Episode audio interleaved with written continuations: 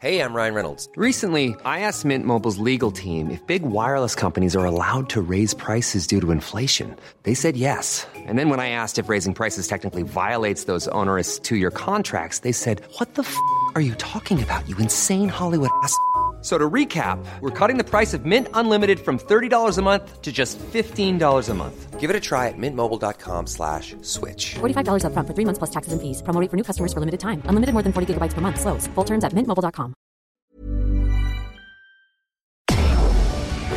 Tarde a tarde, lo que necesitas saber de forma ligera, con un tono accesible. Solórzano, el referente informativo.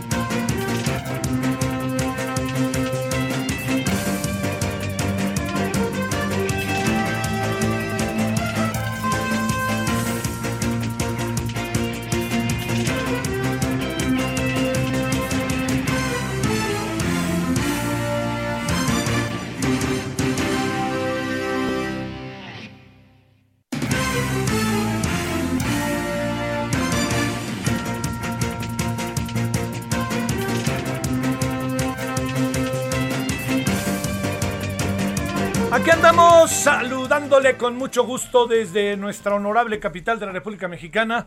98.5 de FM Heraldo Radio, ¿cómo le ha ido? Pues fíjese que en algunas zonas de la Ciudad de México no parece martas, mar- martas, martes este santo.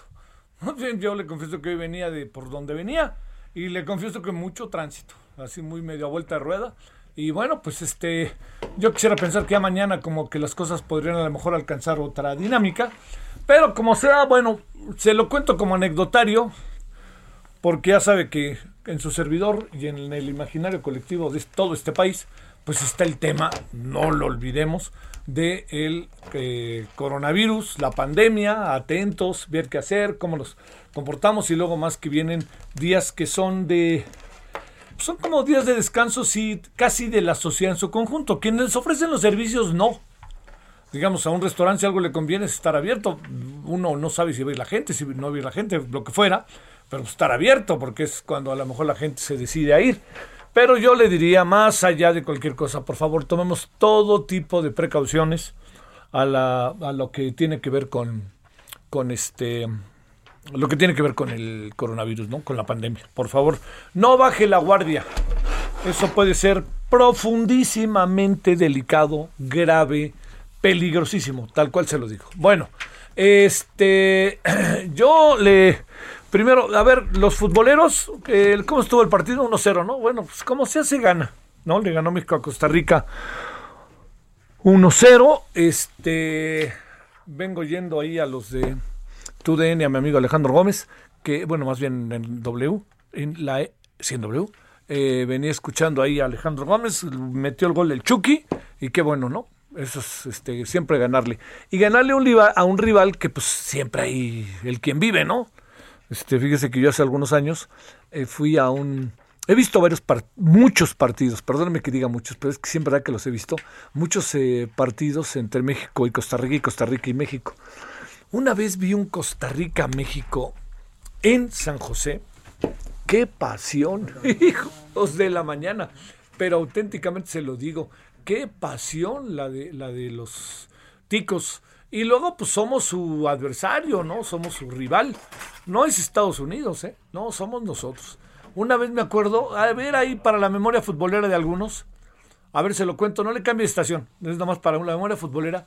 No sé si fue en el año del 65, por ahí así. Todavía se jugaba en CEU, el Azteca estaba construyéndose. El Azteca sería inaugurado creo que en el 67, por ahí. Bueno, no me acuerdo. Pero fue eh, pensado también para el Mundial 70. Pero resulta que en, de estos hechos inusuales, México-Costa Rica ganó México 1-0 y ya estuve allí en el estadio. Fue, fue emocionantísimo, la verdad. Con un gol del Teto Cisneros que jugaba en el Zacatepec y luego pasó al Atlante. Jugadorazo, jugadorazo, me digan lo que me digan, esos eran muy, muy buenos. Bueno, entonces la, la cosa está en que iban como 20 minutos del primer tiempo, o 25, y se traía, ¿no? Así como luego dicen, ya, hombre, suéltenlos para que se den un tirito. Y lo soltaron y se dieron con todo, un broncón. Eh, Costa Rica traía un portero muy bueno, Emilio Zagot, que luego llegó a México contratado para quitarle el lugar a mi amigo Raúl Orbañanos y que Raúl Orbañanos se lo quita. Nunca se dejó Raúl y fue un buen tiempo portero del Zacatepec, del Atlante y luego del Zacatepec. Bueno, pero al final de la historia es esta. Se armó una bronca y expulsaron a uno de Costa Rica y a uno de México. ¿Quién sabe qué fue lo que pasó?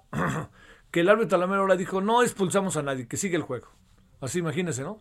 Pues no había bar, oigas, ¿qué está pasando? No había celulares. A lo mejor había por ahí una mano que mece la cuna en un palco, que siempre ha existido. Dijo, no marchen, ¿cómo van a eso? Un partido tan importante de eliminatoria mundialista y me salen con qué hora los expulsan y el espectáculo y no sé, bueno. Eh, al final creo que ganó México bien, pero fue un partido de esos torridísimos. Bueno, la cosa está todo eso porque hace rato México le ganó a Costa Rica, pura preparación. Este, ojalá este equipo conserve la memoria, porque por lo que me dicen los que saben estos dos partidos no se conservó la memoria de cómo se debe de jugar. Y entonces lo que sí resulta es que México le gana a Costa Rica, partido de simple preparación, y ya veremos qué pasa luego a la menor. Bueno, esto pasó en el estadio de Austria, en donde antes el partido, por cierto, tembló. como la ve allá en Austria? Para que vea que también por allá tiembla. Al rato veremos qué pasa con Honduras, que también son rudísimos. Honduras tiene corazón y tiene mucha fuerza. Y no tiene mucho fútbol. Pero el corazón y la fuerza llevan a los equipos a ganar, ¿eh? ¿Cuántas veces no ha sabido usted de personas que quizás no tengan todo el talento para llegar hasta donde llegan? Y hablo de todo tipo de actividades, pero que a la mera hora ese, ese, ese no talento es suplido con muchas otras cosas como es la fuerza, la fuerza de voluntad, el corazón, el cariño, echarse para adelante, todo eso. Bueno, así como se lo cuento, colorín colorado, esa es la historia futbolera. Al rato México-Honduras, el que gane será campeón del torneo. Y en ese campeonato del torneo, lo que va a acabar pasando es que ya sabe que estos dos van a los Juegos Olímpicos. ¿Cómo va a estar todo el tema de los Juegos Olímpicos? Eh, no lo sé, pero le puedo adelantar porque fíjese que su servidor traía, pues ya lo puedo decir, nos íbamos a ir Romancito y yo a Tokio. Ya lo dije, total. Pero pues ahora sí que nos íbamos del tiempo, ya fue. Porque pues ya sabe cómo están las cosas, pues no hay manera. Pero pues a ver, yo, yo creo que a los siguientes Juegos Olímpicos, Román, ahí me encantaría ir a París, pero lo veo en China. Ahí sí, no, no, no veo por dónde. ¿Es, es, París o, o, Los Ángeles son los siguientes? Ya ni me acuerdo. Pero la cosa está en que, bueno, serán estos Juegos Olímpicos. Se sentirá poco el ciclo olímpico porque este pues, va con un año de retraso por la pandemia. Y todo indica que no va a haber visitantes y todo indica que el acceso a la prensa va a estar verdaderamente restringido. Bueno, punto para que le cuente de estas novedades que pasan en el día. La otra es que es martes santo y que eh, por lo menos en la Ciudad de México en muchas zonas el asunto está como si fuera cualquier día de la semana. Presumo que mañana bajará y que este, se vienen cosas importantes. Eh, lo único que sí le digo, querido Alejandro Gómez, te mando un gran saludo. Yo venía escuchando a Alejandro Gómez, que a mí me encanta Alejandro. Te mando muchos saludos, querido Alejandro. Bueno, la otra cosa que le cuento, este, además, si no es por Alejandro Gómez, yo no hubiera entrado a récords. Y si no es por Alejandro Gómez, no hubiera salido de récord. Así que, o sea, entramos y salimos casi juntos. Esa es la pura verdad. Pero bueno, hizo, hizo, hizo, hizo uno de los grandes, grandes periódicos deportivos. A ver, yo les planteo. Era el esto nada más y ovaciones, ¿no? Todo el mundo, el esto, que Sepia, Nacho Matus y todo. Pues yo era de esos. Y de repente llegó ahí un cuate que se llama Alejandro Gómez y dijo, van a ver lo que vamos a hacer. Y hizo un periódico, periodicote.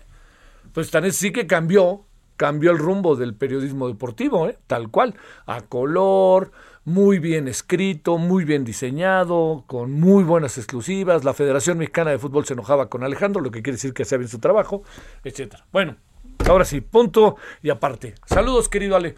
Bueno, le cuento lo siguiente.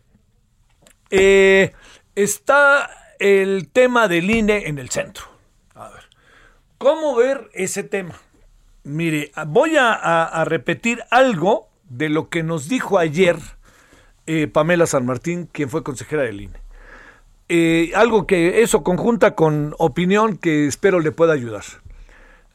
A ver, ¿para qué sirve el INE? Que esto es lo más importante. El INE es un instituto que organiza las elecciones. Es un instituto autónomo. Usted va a decir, bueno, pues claro que es autónomo. Sí, pero déjeme decirle de lo que venimos. De lo que venimos son de años y años y años y años de que el Estado, yo diría que no el Estado, el gobierno, se encargaba de las elecciones. Hacía lo que quería el gobierno con las elecciones. Así de fácil. Bueno, recuerde la del 88. No más de acordarme de la 88 cuando ganó el ingeniero Cárdenas a Carlos Arenas de Gortari, no más de acordarme cómo se comportaron y cómo eran las transmisiones de Imevisión. Y estábamos ahí yo. Por fortuna ese día me operaron, no, no estuve ahí, pero yo no sé si no hubieran operado, ¿qué, qué hubiera pasado conmigo estando ahí? Hubiera sido una crisis fuertísima. Porque además, pues bueno, yo siempre, pues sí, lo confieso, he estado muy cerca de, del ingeniero Cárdenas. Pero déjeme decirle el asunto por qué adquiere una dimensión para notar. Porque el INE se fue, IFE, fue Colegio Electoral, IFE, INE, se fue independizando y adquiriendo autonomía.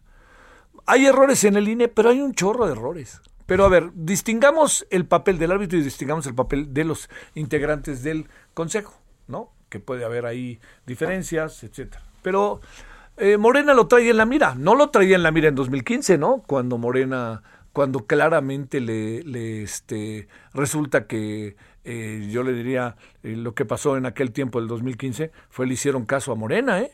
La sobre representación no se permitía. Quiere decir que usted nomás puede tener determinado número de determinado número de, representantes ante el Congreso. La cosa está en que al final, así se lo digo, algo que acabó sucediendo este, fue que se perdió ¿no? Eh, la idea de la sobrerepresentación en el 2018. ¿Por qué? Porque originalmente había una cosa y esto fue creciendo, creciendo, creciendo, creciendo. Y entonces eran una especie, era una cosa extraña. A ver, Mario Delgado es el presidente de Morena, ¿no? ¿Usted sabía por qué fue diputado Mario Moreno, Morena, eh, Mario Delgado por Morena? Ahora diputado, ahora presidente. Fue propuesto por diputado por PT es un saltimbanqui que no tienen vergüenza. Iban brincando así. Entonces, de repente, cuando volteamos la cara, la cantidad de diputados que tenía Morena era muchísima porque todos estaban el méteme tú porque por acá no puedo y al rato yo brinco. Bueno, lo que hizo el INE fue, en este caso, aplicar la ley, como lo aplicó en ocasiones anteriores, pero nunca había llegado a los tiempos y momentos como ha llegado ahora. Bueno, eso es así de fácil, punto. Ahí lo tenemos como ese hecho. Pero no es solamente ese hecho es el hecho de que el presidente les llama a jugar sucio. Ahora tiene una conferencia de prensa Mario Delgado a las cinco y media. Imagínense todo lo que le va a decir al INE y tu mamá también, los va a acabar. Pero lo que, lo que es más paradójico es que ¿qué INE quiere Morena? ¿Quiere un INE a modo o qué quiere? ¿Quiere un INE que le dé 80%, 90% del Congreso? No, por ahí no va. O sea, perdónenme, ustedes van a durar cuatro años más, o tres años y medio los que los ciudadanos vamos a seguir, ¿eh? Nos morir, yo me moriré y pues se morirán todos así, pero no van a ser eternos, señor Mario Delgado y señor López Obrador, ¿eh?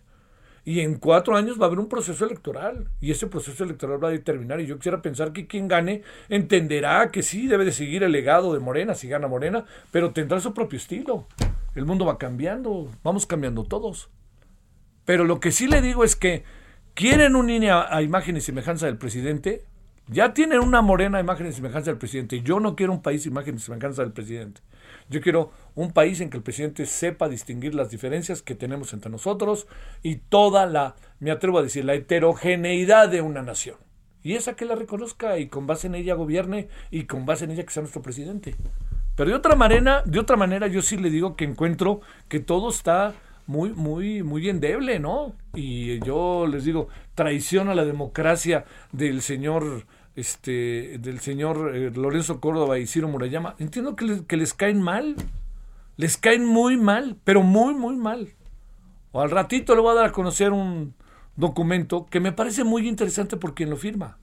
Más de dos mil firmas, que tiene que ver con el INE. Yo nomás lo que le digo, si nosotros no tenemos, eh, eh, si nosotros no tenemos la capacidad como sociedad de traducir eh, nuestras opiniones en hechos concretos y específicos, nos va a pasar el tren por encima, ¿eh? Y estos les abren la puerta y se siguen derecho. Y le digo, no es que no te, es que no, no es que no tenga derecho, Morena, pues claro que tiene derecho. Pero ¿qué INE quieren? ¿Quieren un árbitro para que les diga sí a todo? ¿O quieren un árbitro que pues ni hablar? Pues espéreme. A ver, yo le diría, va de nuevo el partido de hoy. Decían que hay una jugada en que el árbitro no marcó dos veces y dice, bueno, los árbitros desde el partido pasado, eso fue lo que escuché. Bueno, espérenme, pues, el árbitro siempre está sujeto al escrutinio, pero lo importante es que aplique el reglamento y hasta donde yo entiendo en eso estamos. Bueno, va a ser muy difícil la solución de este asunto, ¿eh? Muy difícil. Yo creo que nos esperan tiempos muy, muy rudos. Así se lo digo, muy complicados. Porque no va a cejar en su empeño Morena ni el presidente en también darle un llegue al INE. Va a ver, va a ver, va a ver lo que diga al rato. Acuérdese de mí, lo que va a decir al rato Mario Delgado. Mario Delgado va, incluso va a proponer, va a ver, ¿eh? no lo sé, pero es pura intuición. Va a decir, tenemos que cambiar el INE y pedimos la institución de fulano, perengano y perengano. Y como Mario Delgado se ha convertido en un vocero, en un vocero sometido del presidente, pues este, se ha de imaginar lo que se nos puede venir. Bueno, lo pongo en la mesa porque sí creo que no es cualquier cosa lo que está pasando con el INE. Vamos a respirar un poco. Bueno, y no. Hoy nos van a aventar esta andanada. El presidente creo que tiene su tercer informe al rato, de estos que presenta cada trimestre. Todo eso se va a convertir en una andanada. ¿Sabe para qué? Para que no hablemos de otra cosa el miércoles, jueves, viernes, sábado y domingo de resurrección. Y ya el lunes, ya con todo el teatrito hecho, vamos a empezar otra vez a debates interminables. Bueno, pues este, yo espero en verdad que haya sensatez y que en verdad nos comportemos de manera este, yo me atrevo a decir, políticamente eh, civilizada, que estemos entendiendo que lo que está pasando pues es un proceso, que hay un gobierno que quiere transformar las cosas, lo que estamos cuestionando es a veces los procesos de transformación, en otros procesos de transformación, por supuesto, que este que, que estamos a favor y muy a favor de él y que tenemos que tener que tener ahí cuidado. Yo sí creo que tenemos que cuidar el INE.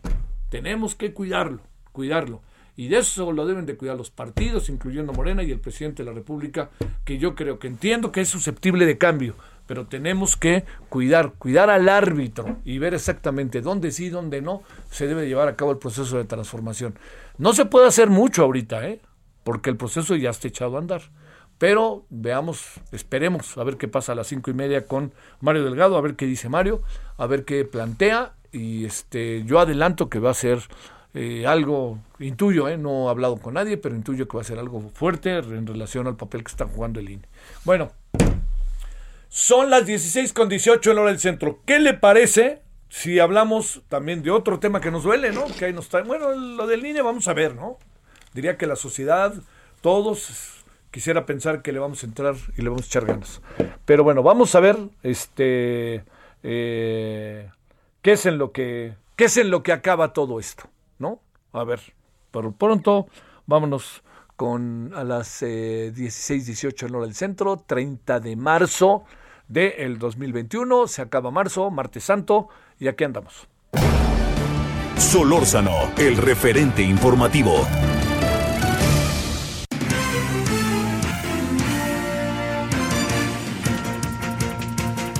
Bueno, vámonos, París Salazar, contigo, adelante, París. Buenas tardes, Javier, amigas, amigos del Heraldo. Así es, y es que esta mañana en Palacio Nacional el subsecretario de Salud, Hugo López Gatel, señaló que en México se registran seis semanas consecutivas con la epidemia de COVID-19 a la baja.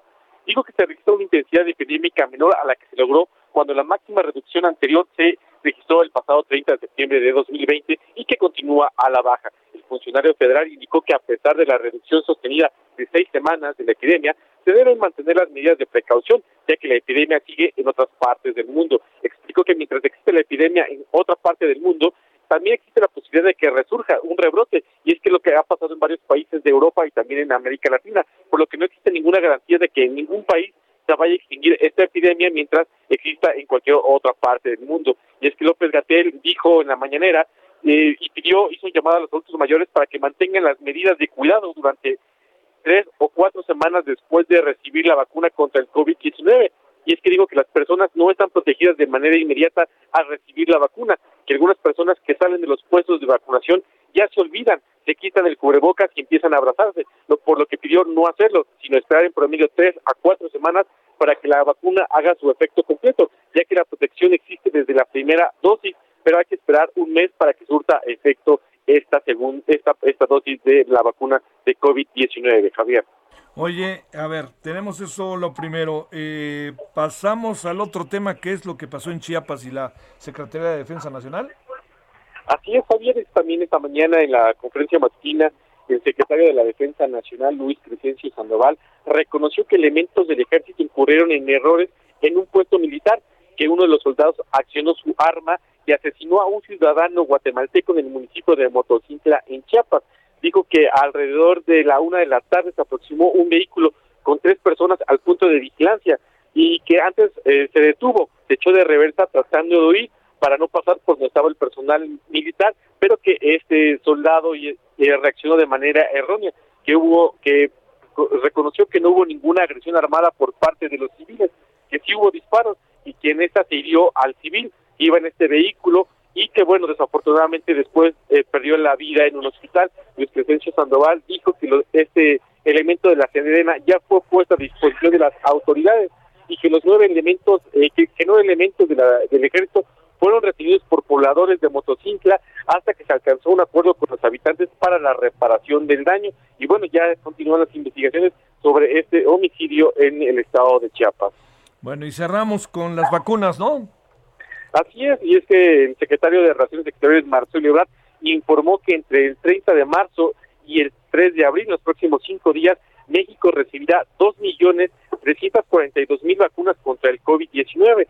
Dijo que serán dosis de las farmacéuticas Pfizer, Sputnik B y AstraZeneca. Dijo que serán eh, el día de hoy y el día de mañana se, se recibirán 632.000 dosis de Pfizer y que entre el 31 y 3, eh, y 3 de abril se recibirán medio millón de vacunas Sputnik y que el día 1 de jueves, primero de abril, se recibirán un millón doscientas mil vacunas provenientes de Estados Unidos de la farmacéutica AstraZeneca y también dijo que estas 2.7 millones de vacunas de Estados Unidos serán utilizadas para completar el esquema de la segunda dosis de vacunación de los adultos mayores de México. Son alrededor de 870 mil vacunas quienes fueron eh, las que se recibieron de la India. También dijo que a partir de la tercera semana de abril se comenzarán a recibir las eh, vacunas envasadas en México de AstraZeneca para distribuirse en México y América Latina, Javier. Bueno, pues este, lo que sí es que estamos todavía lejos, ¿no? De lo que incluso el propio gobierno había planteado, ¿no? Así es, y es que a un mes de que se establezca este plazo de vacunar a cerca de 15 millones de adultos mayores. El gobierno federal tiene ya vacunados a cerca de 7 millones de adultos mayores y tiene cuatro semanas precisamente para inmunizar a 8 millones de personas. Solamente tiene hasta este momento almacenar cerca de 3 millones de vacunas que se distribuirán este fin de semana, ya que en la Ciudad de México se buscará inmunizar a cerca de 600 mil personas, al igual que otras 600 mil personas en el Estado de México, que serán un millón, por lo que ya podrían avanzarse un poco más en esta inmunización de los adultos mayores para alcanzar los 15 millones a finales del mes de abril. Sale, muchas gracias y buenas tardes. Gracias, eh, París. Buenas tardes. Hecho la bala en menos de un minuto, mi querido Gerardo García. Antes de irnos a la pausa, adelante, vámonos contigo al Estado de México. Hola, ¿qué tal? Muy buenas tardes. Eh, Javier Solórzano te saluda a ti al auditorio. La fuga de un ducto de Pemex en Ecatepec provocó y ha provocado la, alerta a las autoridades federales y estatales que implementaron un operativo desde la mañana para detectar el origen de la fractura que afecta la planta de bombeo El Caracol y a una lumbrera del túnel emisor Oriente. El incidente comenzó durante la medianoche del lunes y orilló esta mañana el cierre de avenida de eh, Avenida Central de Catepec en dirección a la Ciudad de México. Asimismo, se suspendió el servicio del transporte de la línea 1 del Mexibus, aunque eh, se daría servicio de la central de abasto Ojo de Agua. En un comunicado, la Comisión Nacional del Agua, Comagua, informó que participarán en este operativo para controlar la fuga de hidrocarburo. Sale. Gracias, Gerardo. Pausa. El referente informativo regresa luego de una pausa. Estamos de regreso con el referente informativo. Esta Semana Santa disfruta del teatro desde casa con grandes obras que traemos para ti. Cuarentenorio cómico. A oscuras me da risa. La obra que sale mal. El show de los Masca Brothers. Covidiantes y Champions of Magic. Del lunes 29 de marzo al domingo 4 de abril por Cinépolis Click. Solórzano, el referente informativo.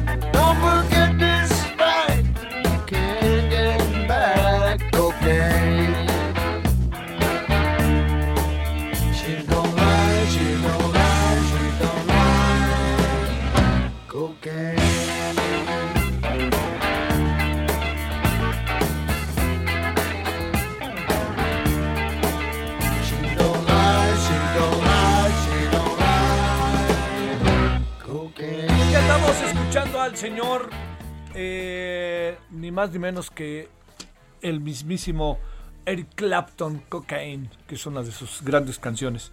A ver, ¿por qué? Porque en 1945, el, 13, el 30 de marzo, nació en Reino Unido Eric Clapton. Durante la década de los 70 hasta los 80 es, sería, pues de alguna otra manera sigue siendo ¿no? una figura emblemática del rock, de la música moderna. Y además muy cuate de George Harrison, que aunque luego hubo líos, pero siempre los resolvieron. Así de fácil, según eso cuentan las versiones. Bueno, eh, ahí tiene usted esto que se llama eh, Cocaine.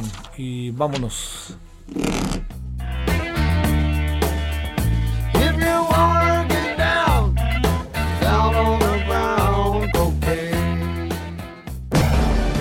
Solórzano, el referente informativo. Antes de, continuar, le quiero decir que se ha dado a conocer. Ay, perdóname, fui yo. Se me cayeron los audífonos porque estaba sa- sacando aquí una información. Le ofrezco una disculpa. Este, eh, pero se dio a conocer hoy, se va a dar a conocer mañana y está en las redes y está en todos lados. Un documento eh, muy, es- eh, muy fi- firmado por mucha gente, ¿no? Así, ese es eh, por muchas personas de toda índole muchos académicos, algunos políticos, otros eh, también en el nivel de este bueno está por ahí ahorita había Héctor Bonilla, fíjese que estaba también ahí. Eh, incluso déjeme ver, a ver si aquí aparece otro nombre ahí como para que antes de que vayamos con nuestro entre- entrevistado usted sepa de qué se trata. Eh, pero sí, son 2.300 y tantos. Ahorita le digo el número exacto. Es 2.000... ah, ah, ah, ah, son un chorro. 2.000, 2.000... No sale. ¿verdad? 2.387 personas lo firman. Pero quería, si usted me lo permite, eh, ver nada más... eh, digamos, algunas de las... Es que mire, está además que leía quiénes son, pues son personas algunas conocidas, otras son conocidas, pero en su, ale- en su área eh, están investigadores, científicos. Es una convocatoria, sinceramente pienso que muy, muy extensa por la representatividad, ¿no? Como suele pasar, no, no es que sea todo el pueblo de México, ¿eh?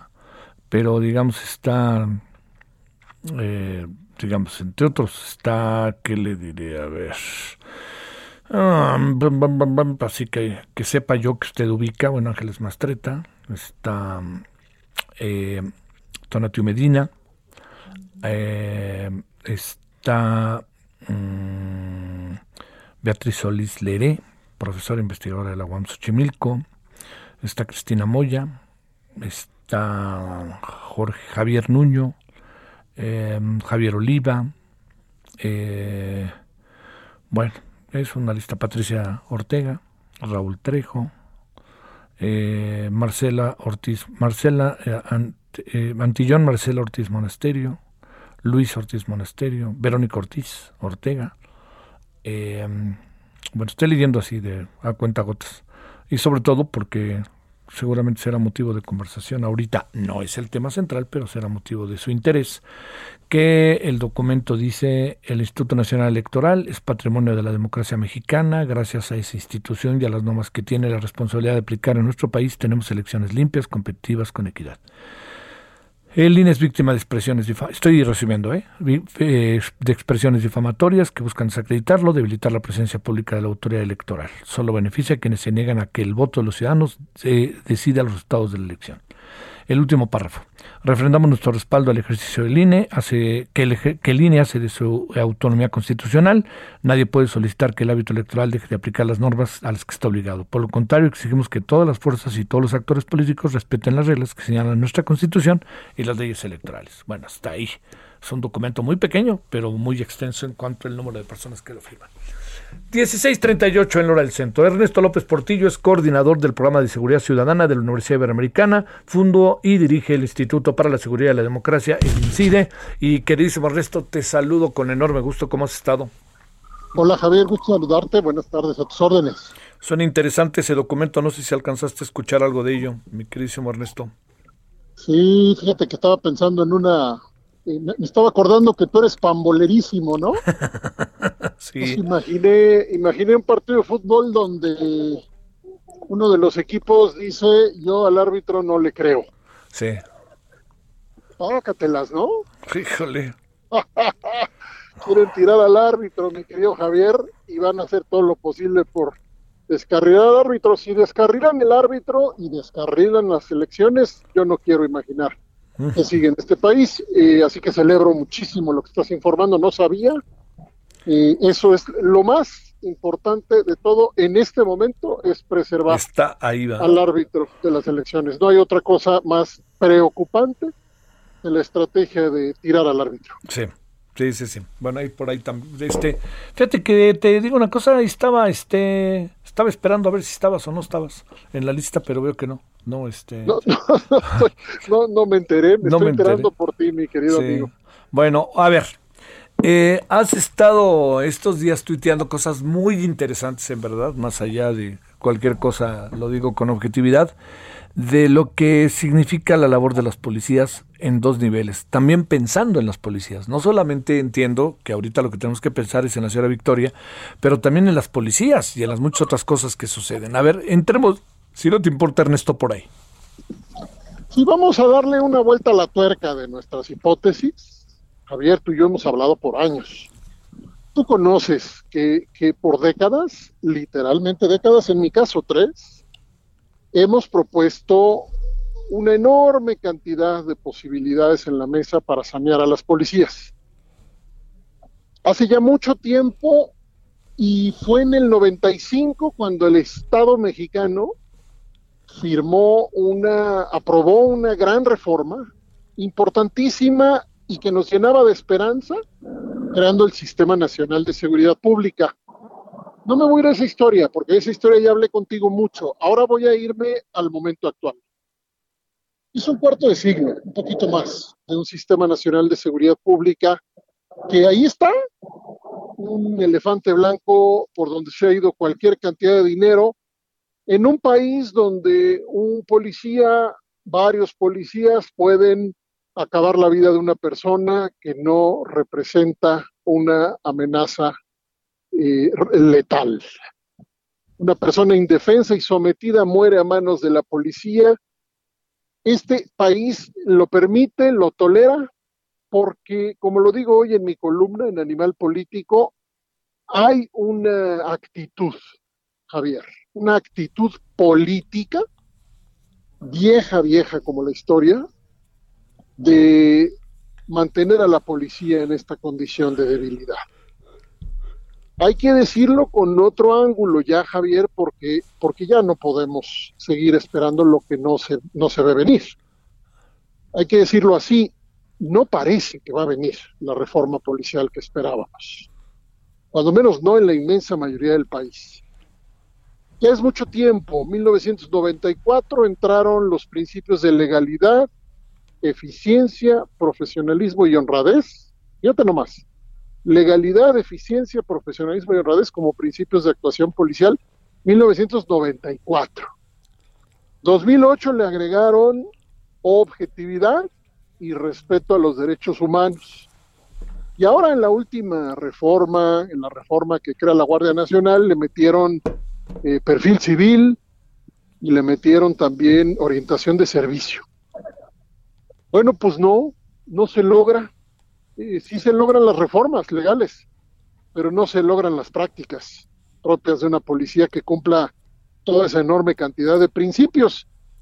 Ahora, no solo eso, Javier, hemos, hemos firmado todas las reformas legales imaginables.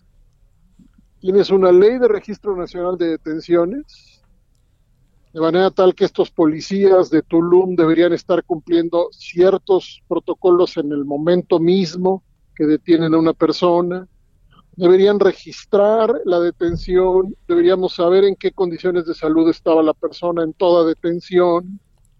Pero además la Ley Nacional de Uso de la Fuerza, Javier, que también es nueva.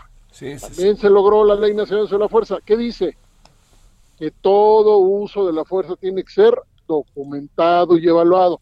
¿A poco se cumple? O la Ley Nacional contra la Tortura. La Ley contra la Tortura, que también fue un trabajal de mucha gente, Javier. Tampoco se está cumpliendo y la policía sigue deteniendo a la gente y en la opacidad y en la oscuridad siguen haciéndole daño, incluso causándole la muerte a personas que no representan, no representan una amenaza letal. ¿Es un problema de la policía? Sí. Pero detrás del problema de la policía, y esto es lo que queremos señalar hoy contigo, Javier, detrás del problema de la policía está el problema político. La gente por la que tú y yo votamos, quien sea, de cualquier sí, sí, sí. partido, esa gente nos ofrece seguridad y una policía profesional, pues siempre. Yo todavía no encuentro a alguien que haga una campaña política diciendo que no va a, darnos seguridad. No, nos hemos acostumbrado a que cualquier persona que compite por un cargo público ofrezca seguridad. Bueno, esas son las personas que fallan primero. Si esos policías de Tulum pueden hacer eso, eh, hay que revisar su condición este, psicoemocional, desde luego. Hay que revisar su entrenamiento, hay que revisar la supervisión, hay que revisar si hay control y evaluación, cuándo fue la última vez que se entrenaron, quién los supervisa y cómo. Todo eso tiene detrás una decisión política que es abandonar a la policía, utilizarla como un brazo político armado, es decir, como un cuerpo leal, subordinado a las personas en los cargos políticos, y no darles lo que les deberían de dar a todas las policías del país para protegerte a ti, a mí, a todas, a todos, y en especial a las personas en condición de vulnerabilidad. Esa policía no llega. Esa policía de servicio, de protección, esa policía sensible que necesita, como dice el Comité Internacional de la Cruz Roja, necesita competencias profesionales, por ejemplo, de mediación, de persuasión, de resolución de conflictos. Esa policía que se para frente a ti y te da confianza porque sabe lo que dice, sabe lo que hace y porque se respeta a sí misma, esa policía no llega. Sí. Entonces, el texto que publico hoy lo que dice es, quieren a la policía en el basurero de la historia. Bueno, hay que elevar la hipótesis a la siguiente pregunta. ¿Está la clase política alineada por acción o por omisión, en su inmensa mayoría, no toda, en su inmensa mayoría, alineada en un abandono, en una capitulación ya de la seguridad civil en la ruta de la militarización? Yo creo que muchas sí. Es decir, alcaldesas, alcaldes, gobernadores, gobernadoras, partidos políticos, legisladoras, legisladores, que tienen ya un propósito no confesado de dejar que las cosas fluyan hacia la transferencia completa de este tema de seguridad a los militares. Porque todas estas tragedias al final, Javier, estas nuevas atrocidades que no paran, una tras otra tras otra, destruyen la confianza de la sociedad en la policía y la expectativa de que la policía algún día esté de nuestro lado, mientras se le da el dinero a los militares para ir a todos lados. Entonces, espero estarme explicando, Javier, aquí hay una hipótesis política muy delicada Ajá. que tiene dos, dos caras de una moneda. Capitulación civil, Ajá. los gobiernos que elegimos dijeron renuncio a darle seguridad a la gente y no invertiré más en la policía. Según el otro lado de la moneda es le damos todo lo que podamos al ejército. Y el ejército será al final el que se haga cargo. ¿Con qué costos? ¿Con qué capacidades? ¿Con qué competencias? Pues a saber, porque nuestro monitoreo desde la Universidad Iberoamericana demuestra que la Guardia Nacional, por ejemplo, tiene capacidades mínimas, si es que las tiene, en materias policiales que deberían ser pues propias de un cuerpo civil que tiene las competencias que te decía para resolver las cosas en la calle rápida y eficazmente en beneficio de la gente, Javier. A ver, eh, y que en el basurero de la historia decimos, Javier. Ajá. A ver, er, eh, Ernesto, déjame plantearte lo que incluso escribías y lo que has seguido. Déjame, este, eh, yo eh, te planteo la, la parte que corresponde a, eh, quizás sea, no sé si la palabra sea desinterés o sea eh, no transformar porque pierde el control. Todo esto Sí. que hacías referencia en varios Sí. tweets y que ahorita decías, a ver, eh, en el fondo hay un plan con maña. Digo que va a cambiar, pero no va a cambiar. O sea, digo Sí, eh, públicamente va a cambiar, sí, lo va a cambiar, pero a mí mismo, que digo que, que no quiero, este, yo mismo, autoridad, no quiero que cambie. Mira, bueno que lo tocas así. ¿Es un plan con maña? Sí, sí es un Ah, plan con maña. ver, ¿Por ver, acción o por omisión? Sí, sí, sí. Javier. ¿Por qué? Porque el primer atributo de una policía profesional eh, se llama autonomía relativa. ¿Qué quiere decir esto? Que tiene un ámbito profesional que no puede ser mancillado, manipulado, pisoteado por los deseos, caprichos de los políticos, de las personas que ejercen el poder político. Por ejemplo, concretito, una policía profesional tiene un servicio de carrera, ¿de acuerdo?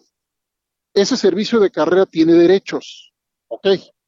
Eso quiere decir que un policía, si alguien quiere removerlo del cargo, tiene derechos. Y sabe que los tiene, se le dan derechos y se le dan obligaciones y no puede llegar alguien con poder político a removerlo del cargo porque hace su trabajo. Así de sencillo y de claro. Nuestra policía está siendo sometida políticamente porque las personas por las que votamos prefieren una policía que no tenga esa autonomía, prefieren una policía que no tenga esa capacidad de investigación, entre otras cosas porque podría terminar investigando a los propios miembros de la clase política. Ojo, una policía profesional investiga también a las personas que están en el poder. Eso es algo que América Latina conoce muy poco, no solo México, toda nuestra región conoce muy poco. Las policías profesionales tienen margen de autonomía suficiente para resistir esa manipulación política y las policías no profesionales pues no pueden ni siquiera proteger su cargo. Esto, fíjate, Javier, me recordaste la exposición que hicimos con la juez y los jueces de la Corte Interamericana. Este fue uno de los argumentos más fuertes cuando acompañamos al Centro Pro Juárez, eh, que a su vez asesoraban a las mujeres que fueron torturadas sexualmente en Atenco, Estado de México. En aquella audiencia que hicimos en Costa Rica, este fue uno de los argumentos, a mi entender, más potentes para que aceptaran incluir en la sentencia contra el Estado mexicano la creación de este observatorio de rendición de cuentas que, por cierto, los militares no dejan que funcione. Hoy las Fuerzas Armadas y la Guardia Nacional se han negado a crear este observatorio que está ordenado, ordenado por la sentencia como un sistema externo de supervisión y control de la policía. ¿Por qué los jueces decidieron eso? Entre otras cosas porque los convencimos, así lo creo, convencimos a la juez y a los jueces de que se necesitaban, se necesitaban cuñas, contrapesos externos a una clase política que se resiste a reformar a la policía en la ruta deseada, más bien en la ruta ordenada por, por la propia constitución. Así que, Javier, tenemos que ver qué vamos a hacer. Es un cuarto de siglo con un sistema nacional de seguridad pública y leyes sin parar, con policías no solamente incompetentes, no solamente sin acreditación, miles de ellos, no solamente sin certificación, miles de ellos, sino incumpliendo todos los días las nuevas leyes que implican registrar lo que hace, evaluar lo que hace, y con una policía que detrás tiene a esta clase política, Javier, que dice no a la reforma policial, que dice no al control externo, que dice no al, a mecanismos de monitoreo auténticos, que dice no al sistema de consecuencias auténtico que, que tendría que, que, prevenir. Un ejemplo más, si me permites. La, gente debería saber que una policía profesional tiene una cosa que se llama sistemas de alerta temprana, Javier, en donde si tú tienes problemas, si tú empiezas a mostrar una conducta con, por ejemplo, conflictiva en el servicio en la calle como policía, o si tienes conflictos en casa, si tienes conductas violentas con diferentes formas de violencia, se activan alarmas, Javier. Y esas alarmas terminan sonando de cierta manera que permiten una intervención de la propia institución antes de que tengas a policías en la calle que son capaces de quitarle la vida a una persona indefensa. Entonces, no es que no haya técnicas, no es que no haya métodos, es que no los quieren poner, Javier. Ese es el problema. Como siempre, un gusto tener la oportunidad de conversar contigo y poner este tema de seguridad invariablemente en la mesa. Te agradezco mucho que hayas estado con nosotros. Fuerte abrazo, Javier. Buenas tardes. Gracias, coordinador del programa de seguridad ciudadana de la Universidad Iberoamericana. Bueno, vámonos a las 16:54. En cualquier momento va a empezar el eh, informe trimestral de Andrés Manuel López Obrador. Eh, 5 de abril del año pasado. El, eh, a ver, el, el triunfo electoral primero de julio. 100 días, el 30 de marzo del 2000, a 100, 100 días del tercer año de gobierno, a 100 días, estamos en el último informe, bueno, 100 días de esto y ahora sí a esperarse hasta el segundo semestre y el informe presidencial. Pausa.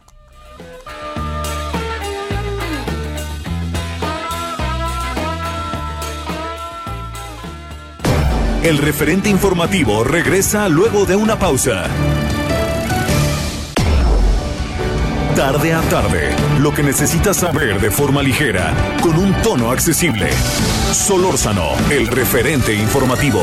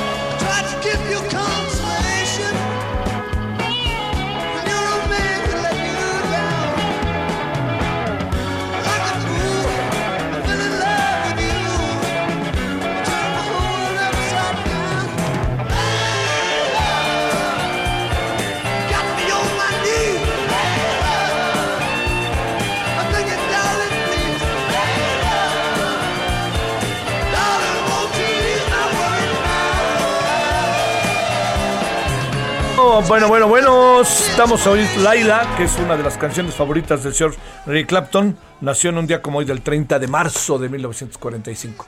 Bueno, en cualquier momento va a empezar el mensaje trimestral del presidente. Ahorita están en honores a la banda. no, sí, no, más bien están en, empezando el acto con el, el himno nacional mexicano para que el presidente entre en cualquier momento en lo que corresponde a, a, este, a su participación a ver qué dice que está candente. Estos, este trimestre ha estado muy candente.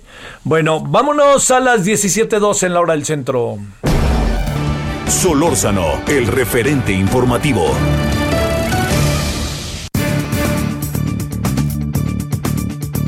De hoy, el día de hoy se dio a conocer que Estados Unidos, a través de eh, la, lo que es eh, el Departamento de Estado, señaló a San Juana Martínez, directora de Notimex, que ordenó a periodistas eliminar o no publicar contenido sobre ciertas instituciones gubernamentales y funcionarios. Es una denuncia del 2020. Exactamente qué quiere decir esto, qué fue lo que pasó. Pues vámonos directamente con Paula Saucedo, oficial del programa de protección y defensa del artículo 19. Paula, ¿cómo has estado? Buenas tardes. Hola, muy bien, Javier. Muchas gracias. ¿Tú qué tal? A ver, ¿en qué estamos ante el tema de San Juana? Eh? ¿Qué, qué, qué fue lo que pasó? ¿Qué fue la determinación? Eh?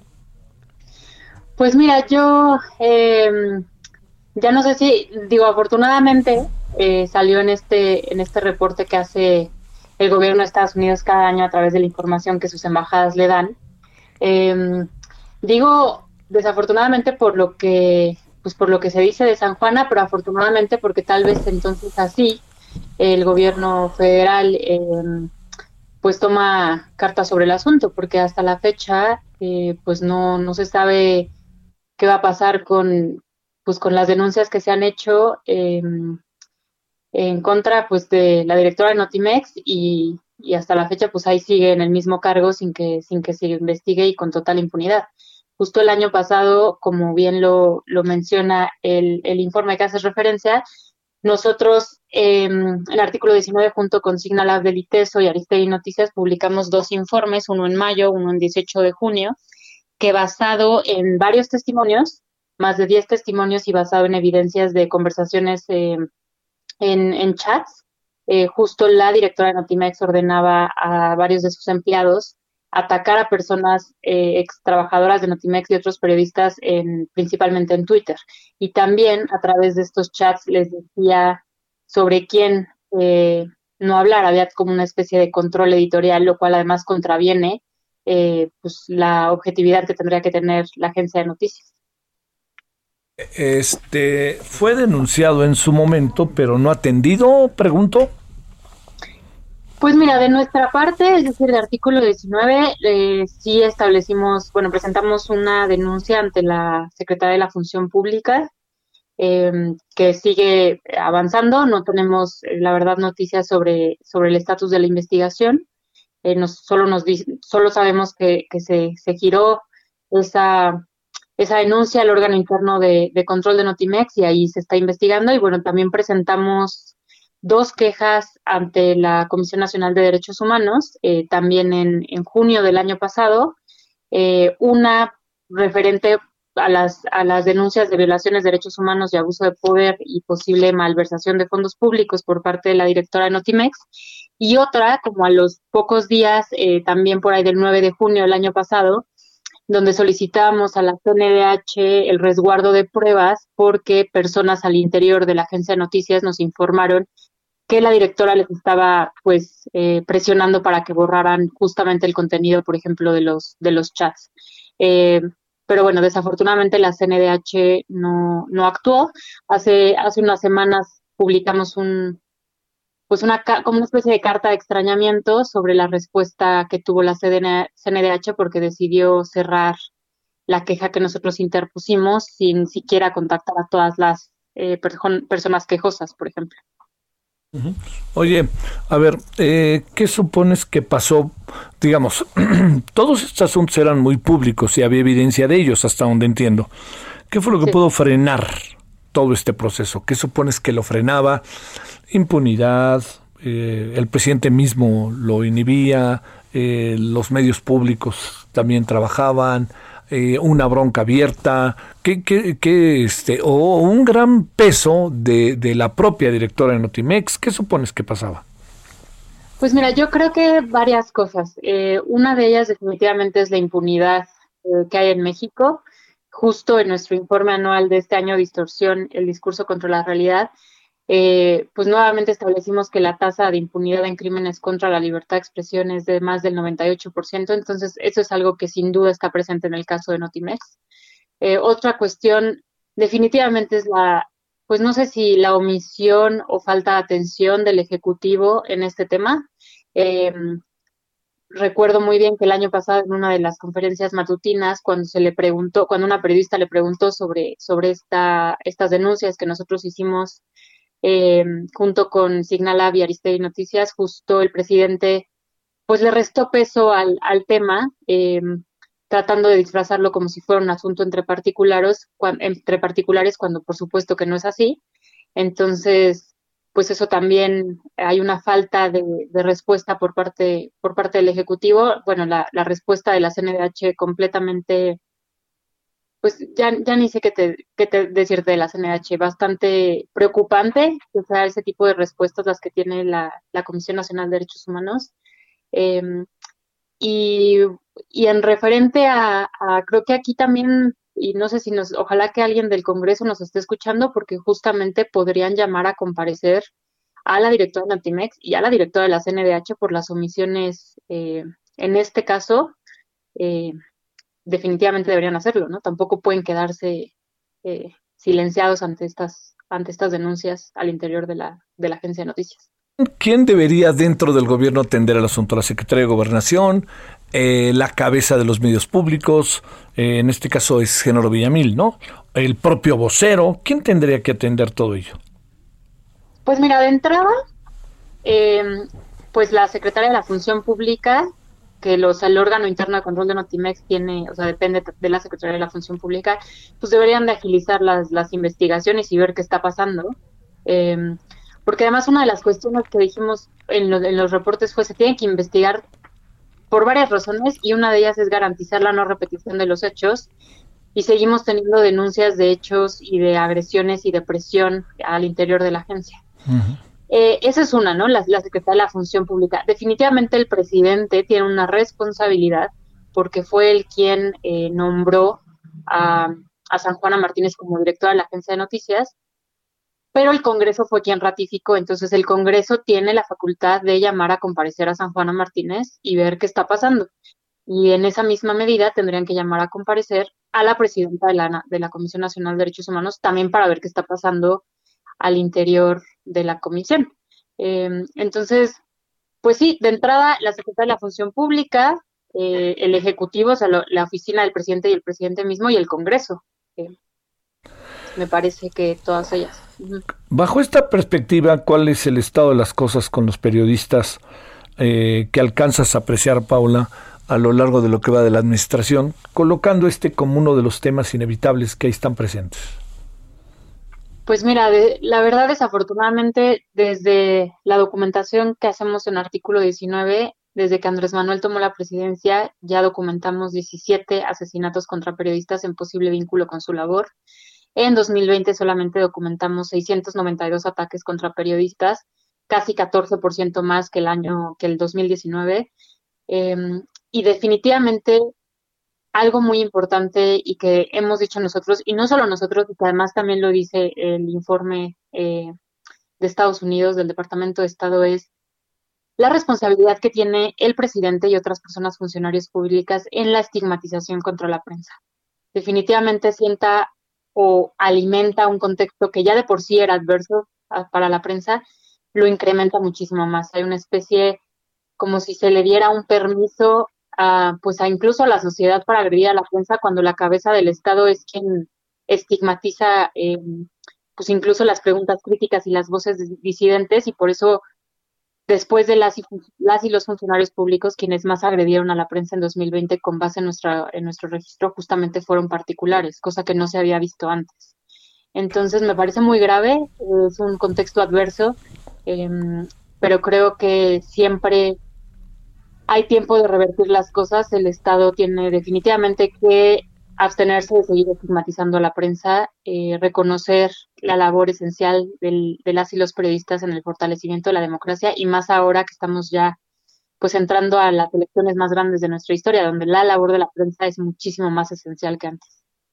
Pero deja, ¿qué, cuál, ¿Qué sería como lo, en este caso particularmente de, de, San Juana, digamos, cuál sería como el camino indicado para encontrarle una solución bien, una solución eh, pareja, diría yo?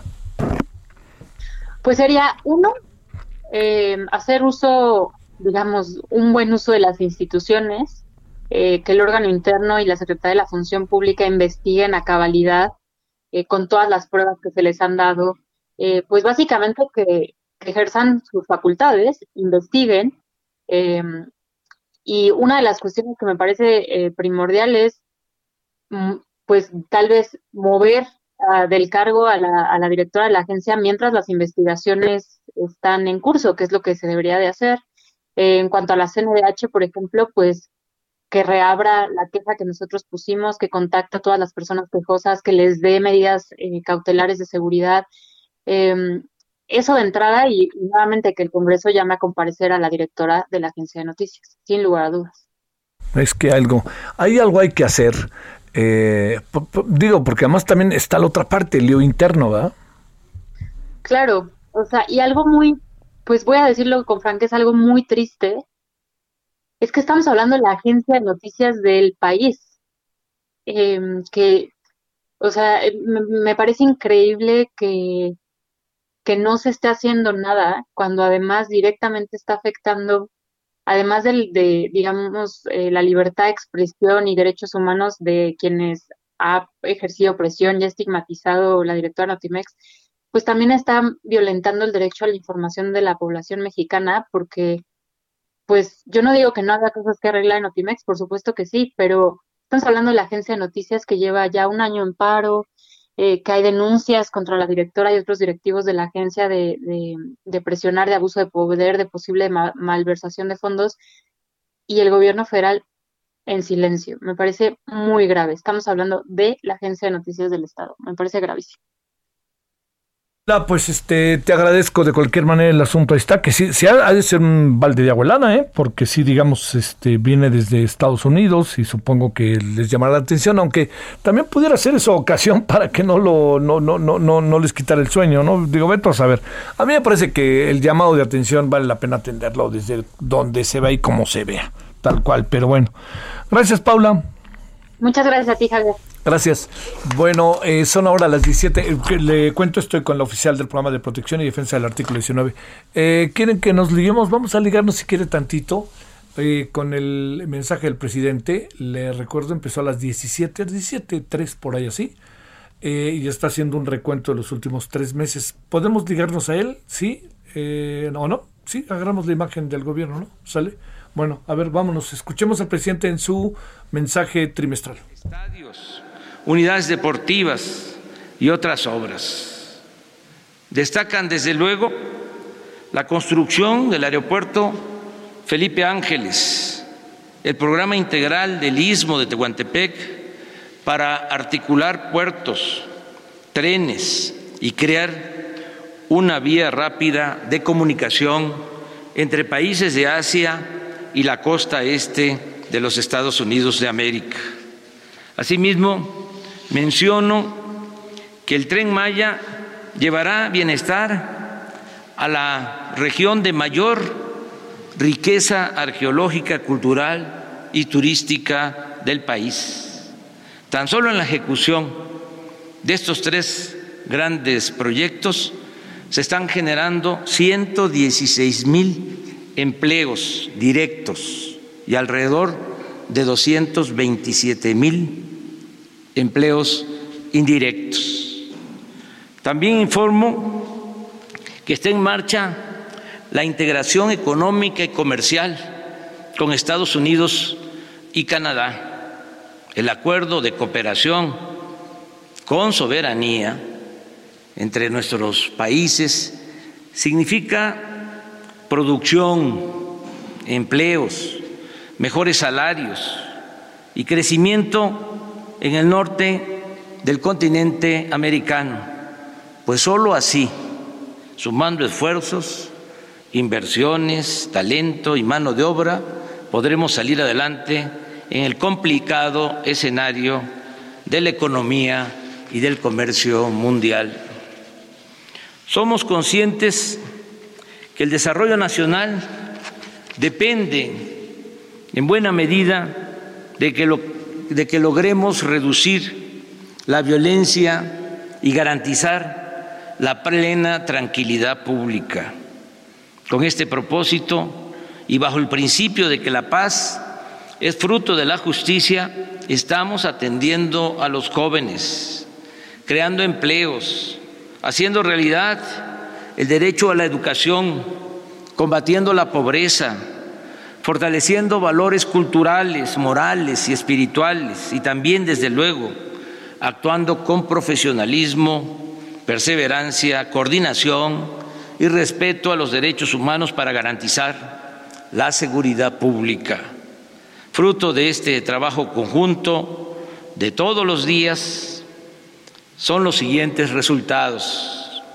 En el tiempo que llevamos en el gobierno se redujo el robo de combustibles, el llamado huachicol, en 95%, los homicidios en 1.6%, el robo de vehículos en 40%, el secuestro en 38%, y así en casi todos los delitos del fuero común y del fuero federal.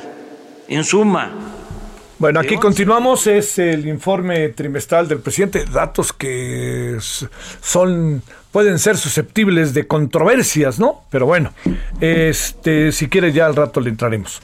Son ahora las 17 con 18 en la hora del centro. José Carreño es editor de la sección Orbe del Heraldo de México y está con usted y con nosotros. Querido José, Pepe, ¿cómo te ha ido? Javier, muy bien, muchísimas gracias. Aquí pues aquí empezando a disfrutar, a no disfrutar de la Semana Santa. Oye, sí, claro, estábamos escuchando, alcanzabas, ¿no? Creo que a escuchar pues ahí al presidente con su informe trimestral. A ver, una reflexión por cómo se están dando las cosas, José, sobre este inicio tan que ha sido tan mediático, entre otras cosas, de suyo es importante, ¿no? Pero tan mediático que es el juicio al policía que mató a George Floyd, que ha dicho que lo único, el abogado defensor, lo único que hizo fue este hacer lo que le pedían que hiciera. A ver, cuéntanos, Pepe.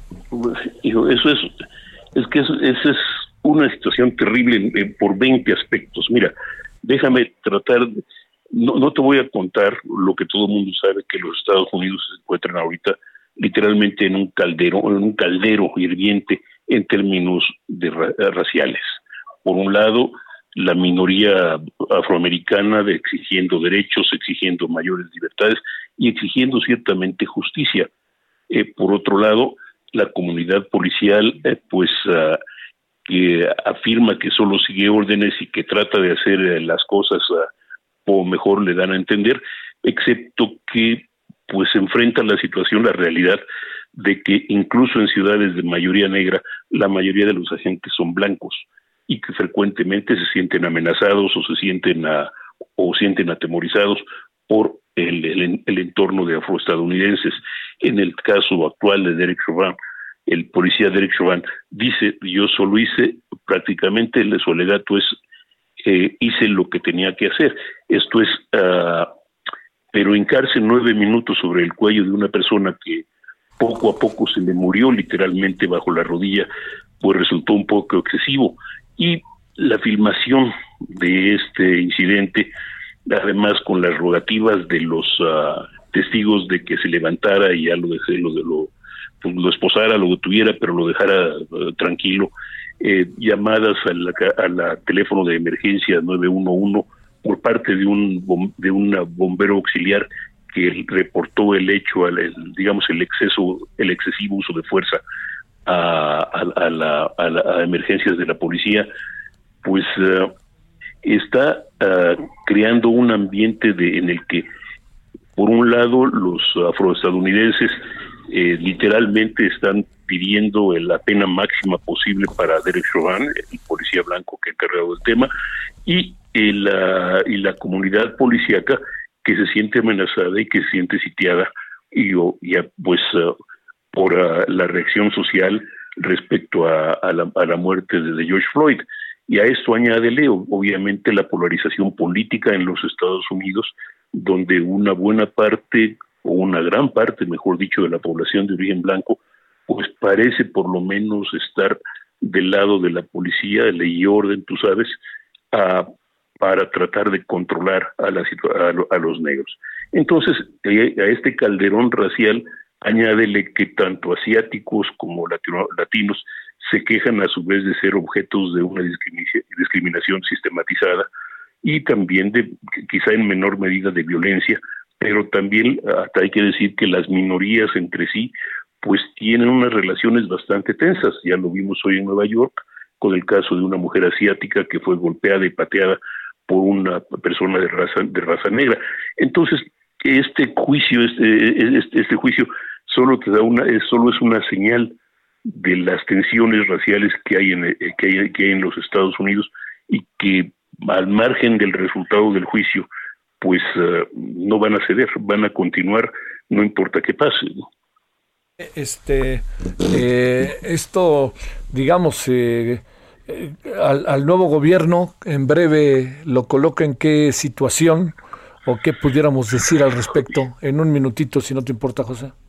Mira, lo más rápido posible. Es complicado, no importa qué, porque por un lado, eh, si, si aparenta ponerse públicamente muy en, en contra del policía, pues va a tener eh, ah, va a confirmar los peores temores de sus críticos y si no lo hace eh, va a confirmar o va simplemente a poner en duda el respaldo de sus partidarios. es, es, una situación muy complicada para, para, para, Biden, aun cuando él no está directamente involucrado en el tema. Sí, este, con Trump sería otra cosa, ¿va? No, Trump ya estaría tuiteando que en, apoyo en apoyo de Derek Chauvin y de la policía, por supuesto. Sí, por supuesto. José, muchas gracias. Javier, gracias. Gracias. Bueno, pues este, ahí tiene usted lo que piensa el señor José Carreño respecto a este inicio del juicio en contra del de, eh, hombre que mató a George Floyd. Recuerda este caso tan fuerte de hace algunas semanas allá en, en Atlanta. Bueno, eh, sigue el presidente eh, con su informe. Eh, lleva en este momento cerca de 20 minutos, un poquito más, un poquito menos. Hablando, ahorita que regresemos después de la pausa, si a usted le parece, lo vamos a, le vamos a hacer un pequeño resumen. Tenemos allá un buen equipo de reporteras y reporteros para que nos digan qué ha pasado hasta este momento que eso ya sabe que siempre es este importante. La noche de hoy en Heraldo Televisión, análisis político, vamos a hablar del INE con alguien que no tiene una visión tan contemplativa, ¿eh? que es muy interesante, que es Eduardo Juchim, porque más fue consejero del Instituto Electoral de la Ciudad de México, del SNI y de las trabajadoras domésticas, que es su día, de lo cual vamos a hablar al ratito. Pausa. El referente informativo regresa luego de una pausa. Solórzano, el referente informativo.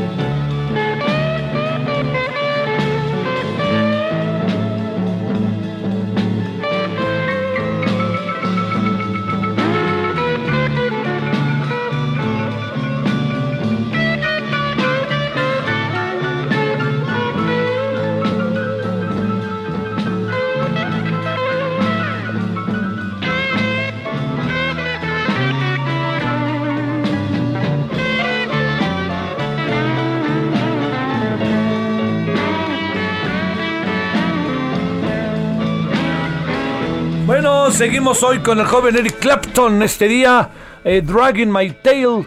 Y esto es del músico que hoy está cumpliendo años, 30 de marzo de 1945, cuando nació. Bueno, vámonos a las 17.32 en hora del centro. ¿Tenemos alguien que nos diga cómo va lo que el presidente ha mencionado hasta ahora? ¿O, o, o, o qué? Sí, no, uno de nuestros del equipo que nos diga cómo está viendo el asunto. Y si quiere vamos a ligarnos con lo que está diciendo el presidente, entonces para que usted tenga lo que está diciendo el presidente Andrés Manuel López Obrador e inmediatamente después lo que hacemos es eh, entramos no directamente con uno del equipo de reporteras reporteros que tenemos por allá. Vamos con el presidente su, eh, informe trimestral. Con más dosis de vacunas para proteger lo más pronto posible a toda la población. Ya comenzamos con los más expuestos a contraer el virus y con los más vulnerables. El plan de, vacunación comenzó con el personal de salud de hospitales COVID y ahora estamos atendiendo a adultos mayores de 60 años de todo el país. Contamos hasta el día de hoy con 12 millones 334 mil 445 dosis y hemos aplicado hasta hoy también 7 millones 401 mil 513.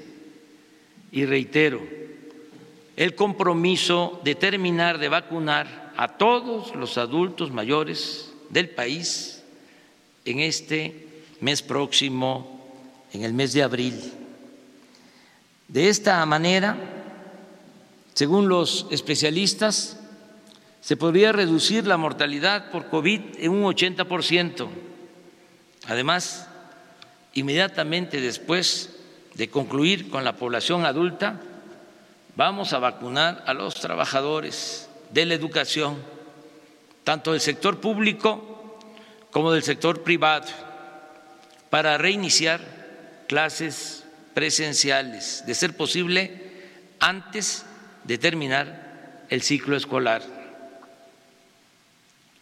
Termino en este caso informando que tenemos contratos para recibir vacunas suficientes y proteger pronto, muy pronto, a toda la población. Además, es la voz del presidente que ya está entrando en un fue un breve porque dijo es, termino tengo la impresión o, no sé si estaba terminando con ese tema verdad pero lleva el presidente llevará perdóname como 30 minutos más o menos eh, hablando bueno, 17.35 en hora del centro. Le cuento que Tania Espinosa Sánchez, coordinadora de Women in Informal Employment, Globalization and Organization, el GUIEGO o VAIGO, como usted quiera. Eh, Tania, te saludo con gusto. ¿Cómo has estado? Hola, buenas tardes, Javier. Muy bien, muchas gracias. Gracias que estás con nosotros. ¿Cómo podríamos pensar? Entiendo que estamos en medio de muchas cosas, estamos en medio de una pandemia ¿Cómo, ¿Cómo se piensa en el mundo el Día Internacional de las Trabajadoras del Hogar? Mira, sin duda alguna, el, el hecho de que hoy sea eh, ese día que se conmemore el Día de las Trabajadoras del Hogar nos lleva a pensar cómo es que han pasado estas trabajadoras esta pandemia, ¿no? Esta crisis no solamente de salud, sino también económica.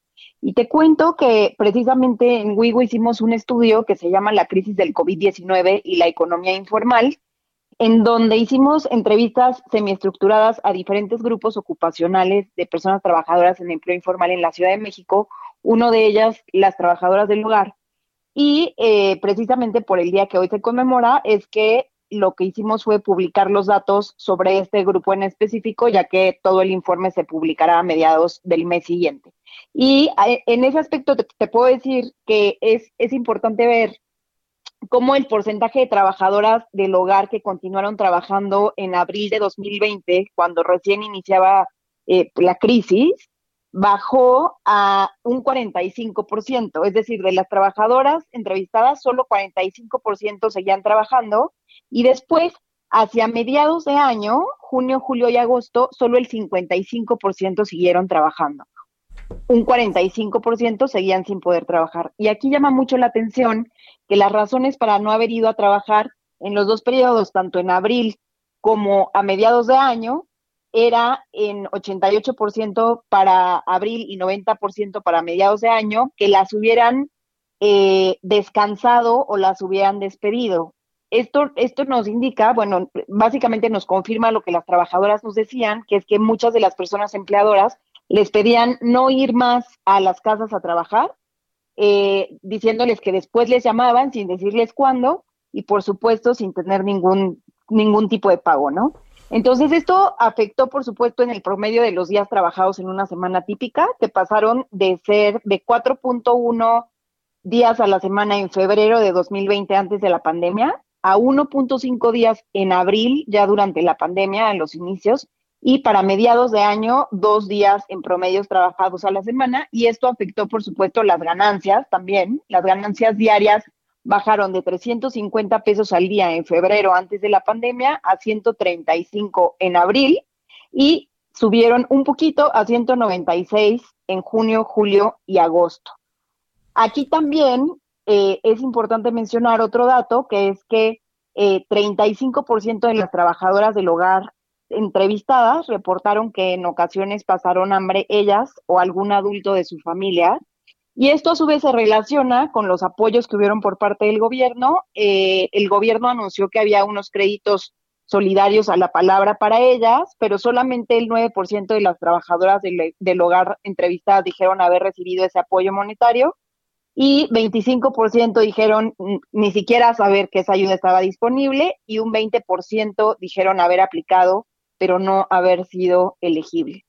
Entonces, las medidas económicas que tomaron las trabajadoras del hogar para lidiar con esa crisis, que te digo que en realidad la parte económica les impactó demasiado, fue que 45% eh, dijeron haber ocupado los ahorros que tenían para poder solventar gastos básicos, 34% dijeron haber pedido dinero prestado, 32% empezaron a hacer otro trabajo. Entonces, estos datos son los que presentamos hoy precisamente pues para que las personas, la sociedad, las mismas trabajadoras puedan dimensionar pues cuál ha sido el impacto en los medios de sustento de estas personas y también pues hacer un llamado al gobierno a poner atención en cuáles son sus condiciones actuales, personas que viven al día y que, que, cuando se hagan programas sociales como estos créditos, pues se diseñen de tal forma que puedan llegar a la mayoría de ellos, cosa que no, no ha sucedido hasta el momento. A ver, Tania, este, como se vive en México, se vivirá en, que pues obviamente en países, supongo, de la región, se vivirá bajo otras condiciones en otros países del mundo. ¿Qué, qué alcanzas a apreciar? Eh?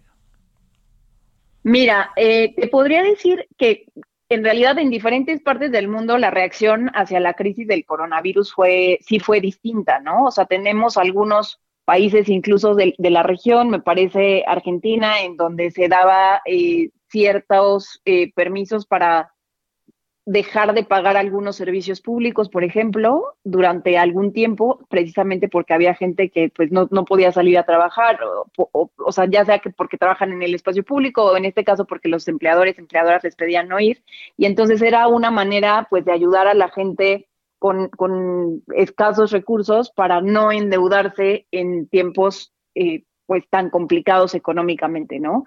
Eh, y y te podría decir que también hubieron otros países, no, no te sé decir exactamente cuál en este momento, pero sé que hubieron otros países en el mundo, también países en desarrollo, igual que México, en donde la política social fue mucho más, mucho más favorable para los trabajadores y hubo un mayor porcentaje de trabajadores que se vieron beneficiados por los programas sociales, porque el tema, por ejemplo, en el caso de México, no es que no hayan existido esos programas sino la manera en la que las, los hicieron llegar a, las, a los trabajadores y trabajadoras en empleo informal claramente pues no fue la adecuada, ¿no? No alcanzó a, cubrirles en, en, la medida en la que se hubiera deseado. Aquí te, quiero decir que, por ejemplo, en el caso del, del crédito que te mencionaba, la palabra que se estaba dando por parte del gobierno federal a las trabajadoras del hogar, uno de los requisitos que les pedían era que estuvieran afiliadas al programa piloto de seguridad social del IMSS.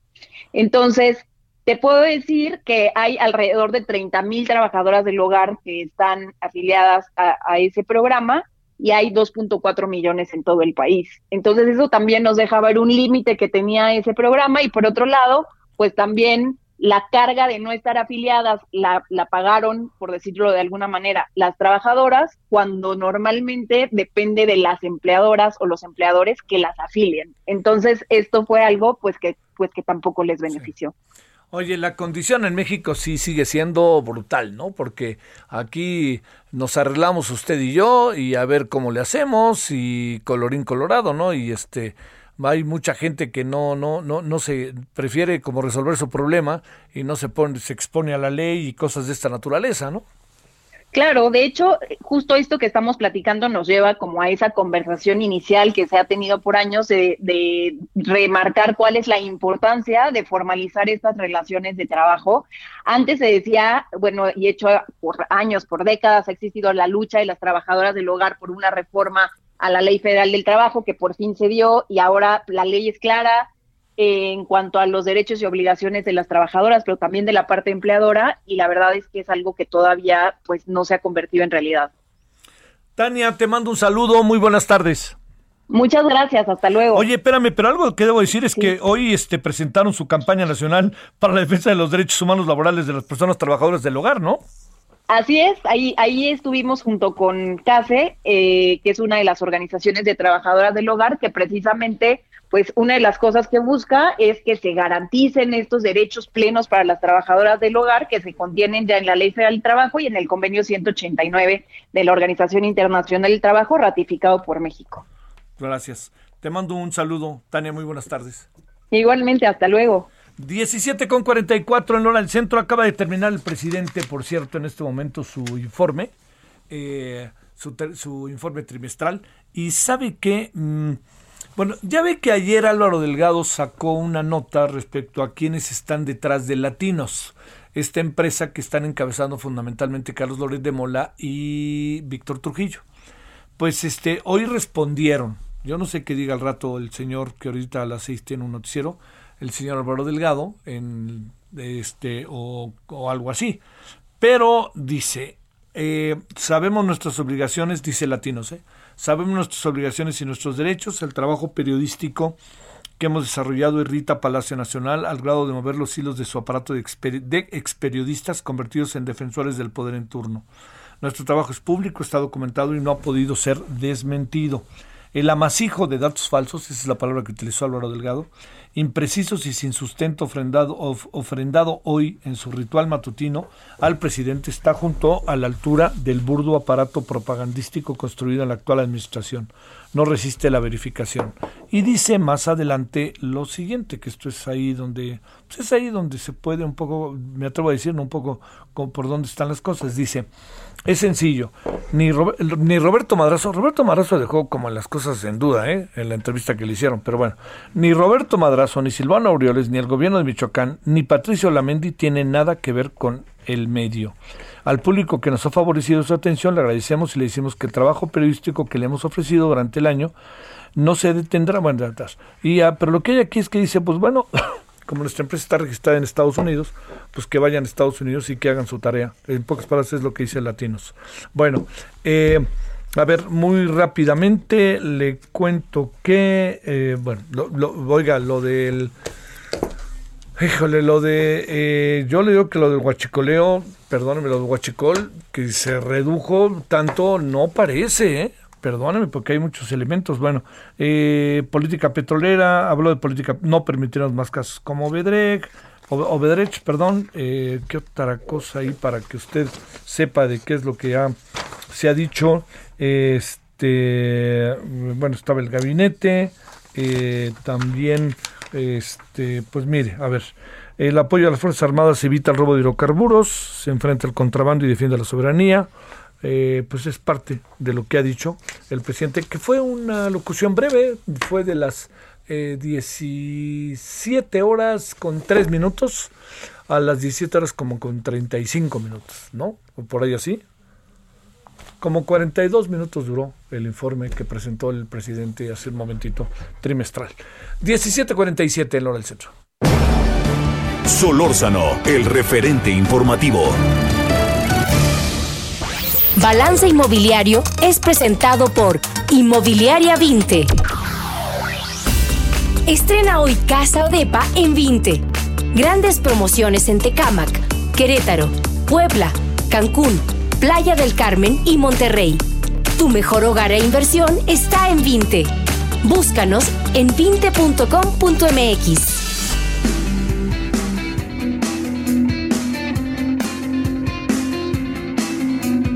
como todos los martes, martes santo, querido Horacio, ¿qué traemos el día de hoy? ¿Cómo has estado? Pues querido Javier, pues aquí acompañando, siendo parte de toda la gente que está con la semana un poco bajona y pensando en todo lo que está, lo que ha pasado este año ya pensando en la recuperación que tanto deseamos. Ah, sí, híjole, pero bueno, pues hoy, hoy no pudimos tener muchos indicios del asunto, si te soy sincero, ¿eh? este, con lo que dijo el presidente, pero bueno, pues eh, le entramos a los créditos hipotecarios o no? Mira, sí, pero yo te, diría una cosa. Hace un rato tuve una conferencia muy interesante con eh, profesionales inmobiliarios muy destacados, desarrolladores, y me decían que la economía, evidentemente, la gran noticia para el repunte es el éxito que están teniendo en, el programa de vacunación en Estados Unidos.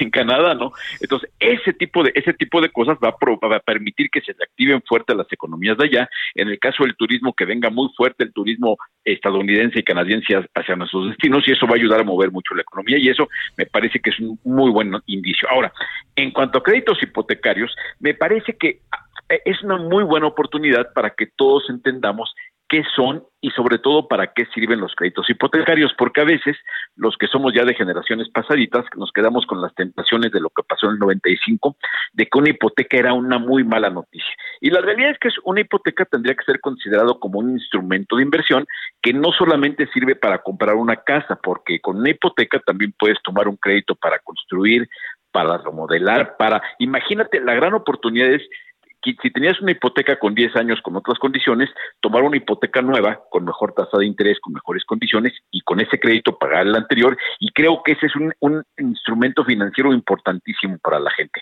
Otro instrumento es que ahora que se piensa en la reactivación, hay empresas pymes que están tomando créditos a tasas altas cuando si tuvieran un bien raíz, la casa, la pueden tomar como garantía para tomar créditos a largo plazo y con tasas, la verdad, bastante blandas. Entonces, creo que en este momento lo primero que hay que hacer es entender para qué se pueden usar los créditos hipotecarios y después, pues la verdad es que llevamos un año diciendo de que estamos con los créditos hipotecarios en mejores condiciones, más baratos y más, más interesantes en la historia moderna del país. Entonces, sí, yo me parece que es momento para saber en qué nos podemos aprovechar un crédito hipotecario y si tenemos acceso a él, entenderlo, ¿no? Saber que, por ejemplo, ya podemos eh, tomar un crédito, eh, tomar el crédito de la esposa, el de uno y sumarlos para comprar una propiedad, lo cual ya existía los créditos conyugales, pero lo que es algo muy nuevo que, que debutó el año pasado en, la, en, en el anaquel de créditos del Infonavit es un mecanismo de tú puedes sumar, tomar tu crédito y sumarlo con el de tu hermano, con el de tu papá.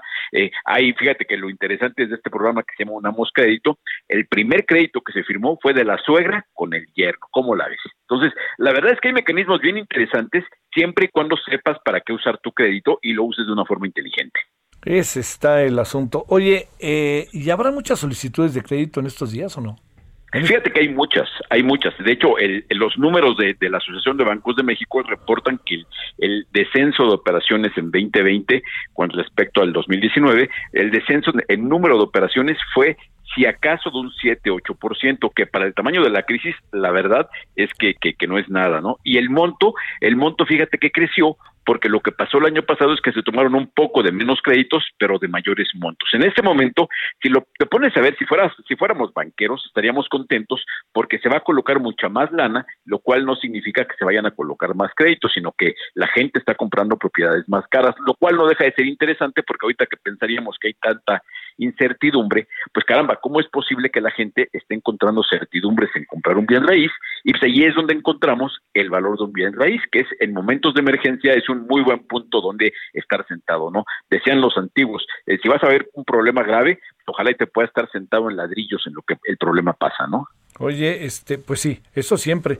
A ver, déjame hacerte una última pregunta ahí, este, ¿la inflación nos pega o no nos pega en este proceso? Fíjate que, que no, sí pega, a la construcción de las viviendas, que evidentemente hay precios, te doy el dato, que el acero y el cemento es lo que más ha subido, han subido hasta el 50%, lo cual es una barbaridad. Sin embargo, esa alza en los costos no lo vemos reflejado en el precio de las casas, porque el mercado no aguanta. O sea, si la casa vale un millón y le subes a un millón cien, en, en, automático dejarías de tener un mercado bien importante y los inmobiliarios no están para darse ese lujo. Entonces, es un buen momento porque los precios, la inflación que sí existe, la están teniendo que soportar los desarrolladores de vivienda, los constructores. Pues, Horacio, que acabes bien la Semana Santa o la Santa Semana. Pues estaremos en eso, mi querido Yago, ya guardado y en, espera de que la semana próxima ya volvamos con toda la fuerza y, y, lo, dicho, ¿no? Ojalá que siga con éxito el programa de vacunación, aunque sea el de Estados Unidos, que también nos Sale, gracias. Abrazo fuerte. Balance Inmobiliario fue presentado por Inmobiliaria 20. Solórzano, el referente informativo. Este, pues miren, pongamos este al señor Eric Clapton, esa que te dije que es tan bonita. La podemos poner ahí de fondo. Ya para irnos. Bueno, oiga, ya nos vamos. El presidente presentó entonces su informe, su informe trimestral, que quede claro. Este, que su informe trimestral. Eh, yo le diría que dentro de las cosas este, importantes es que, pues bueno, eh, mantiene como una mirada de país muy altamente positiva, ¿no? Este, él ve muchas cosas en el país que, pues usted podrá tener una visión diferente, eh, pero no, digamos, el presidente lo ve diferente. Él asegura que el tema del huachicol ya entró en otra etapa. Es cuestión que, que no, que no, este, no se alcanza a ver. ¿Por qué no me pusieron la canción? No es esa. ¿Ya ven? Ya nomás. Dijimos que sin la anterior a este, la que es pura guitarra. Ustedes han de saber, hombre. Pues ahí están los que saben. Bueno, porque esa es este también una que él tiene una versión muy padre de mientras llora mi guitarra, ¿eh? por cierto, Eric, Clapton. Pero bueno, este eh, bueno, el asunto hoy 21 horas en la hora del centro tenemos Mira.